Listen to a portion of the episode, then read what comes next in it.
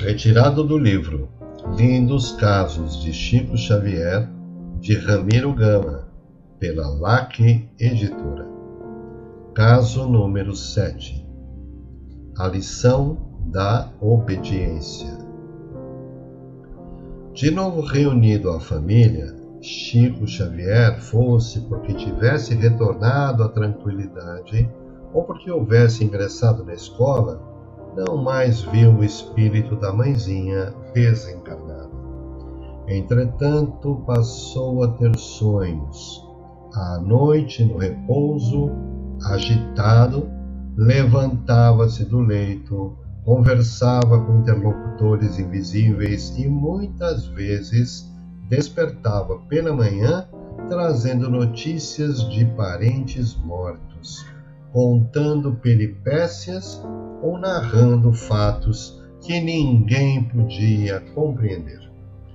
João Cândido Xavier, a conselho da segunda esposa, que se interessava maternalmente pela criança, conduziu Chico ao padre Sebastião Scarzelli, antigo vigário da cidade de Matozinhos, nas vizinhanças de Pedro Leopoldo, que depois de ouvir o menino por algumas vezes em confissão, aconselhou João Cândido a impedir que o rapaz lesse jornais, livros ou revistas.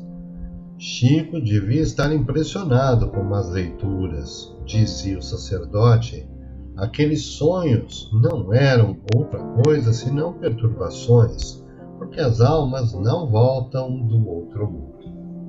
Intrigado por ver que ninguém dava crédito ao que via e escutava, em sonhos, certa noite rogou em lágrimas alguma explicação para a genitora de quem não se esquecia.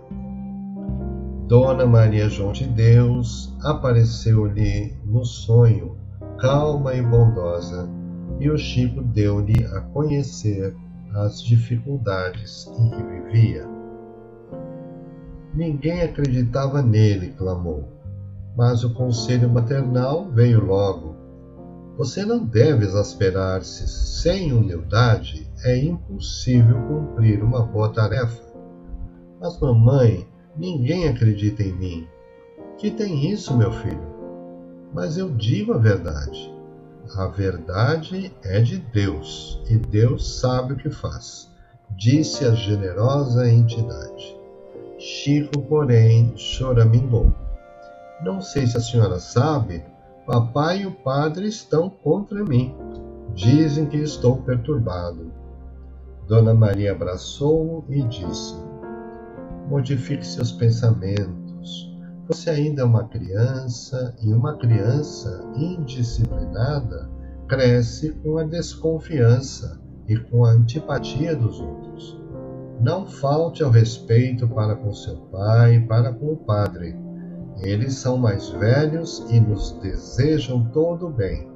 Aprenda a calar-se. Quando você lembrar alguma lição ou alguma experiência recebidas em sonho, fique em silêncio. Se for permitido por Jesus, então, mais tarde, virá o tempo em que você poderá falar. Por enquanto, você precisa aprender a obediência para que Deus um dia conceda ao seu caminho a confiança dos outros.